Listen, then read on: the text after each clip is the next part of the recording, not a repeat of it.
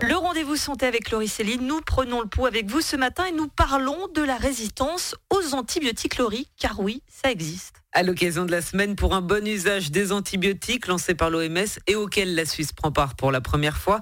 Pour faire face à la résistance, des directives pour un usage rationnel des antibiotiques sont donc en préparation à la Confédération. La résistance aux antibiotiques, c'est un souci majeur de santé publique qui pose problème en Suisse, mais beaucoup moins que dans d'autres pays, Chine, Inde, des pays qui sont touchés de manière dramatique. Le docteur Stéphane Arbart est membre du service prévention et contrôle de l'infection au HUG. Si on passe 10, euh, 14 jours dans une unité de soins intensifs, de réanimation dans un pays même du Sud, en Grèce, en Italie, en Afrique du Nord, en Inde, au Guatemala, on attrape des bactéries vraiment très très très résistantes qui peuvent être très dangereuses. Alors nous, ce qu'on fait ici, si un patient est transféré, on le dépiste à l'admission aux HUG pour savoir s'il a été contaminé par des bactéries résistantes votre interlocuteur, le docteur Stéphane Arbart, va faire peur à tous les gens qui nous écoutent et qui vont régulièrement dans ces pays.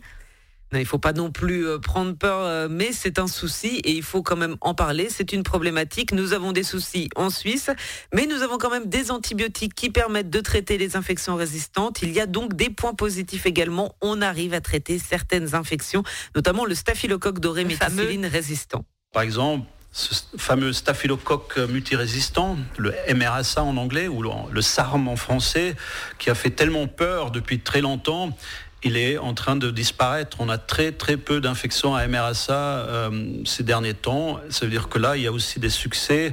Ça veut dire que c'est pas que du négatif. C'est bien s'il y a des succès, tant mieux. Mais c'est vrai que cela peut faire peur, notamment il y a quelques années euh, en, Asie, lorsque vous preniez un, avion, il y avait des informations concernant le fameux virus du Zika et vous aviez automatiquement l'impression de l'avoir. C'était assez impressionnant. Donc effectivement, il faut, euh, il faut, si jamais il y a des symptômes, aller se renseigner. Pourquoi pas auprès de votre intervenant, le docteur Stéphane Arbart. Tout à fait. La consommation d'antibiotiques à l'hôpital en Suisse est en légère hausse, mais elle reste dans la moyenne européenne, selon les dernières données de la stratégie nationale antibiorésistance.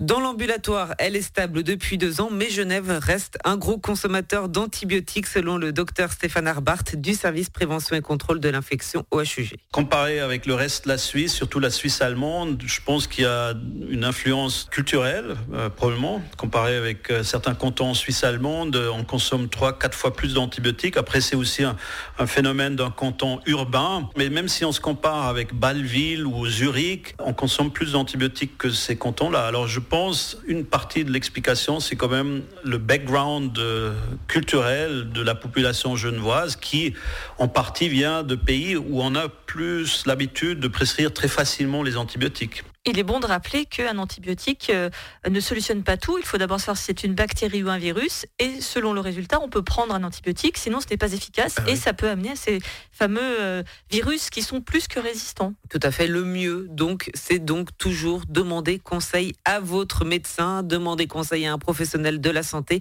avant de prendre des antibiotiques. C'est le thème d'ailleurs de cette semaine mondiale. En plus de garantir que vous, votre famille, allez bénéficier du meilleur traitement, un usage responsable de ces médicaments c'est ce qui contribuera également à réduire la menace de résistance. Je vais me permettre une question un peu dramatique, mais imaginons que si on continuait comme ça, est-ce que ça veut dire qu'à terme, les antibiotiques eh bien, ne, pourraient plus nous permettre justement de, vaincre ces fameux virus Un virus, ça mute aussi. Oui, bah, c'est déjà le cas justement pour certains virus où on a du mal à, les contrôler finalement. C'est ce qui pose problème et c'est ce qui peut devenir un vrai problème à terme.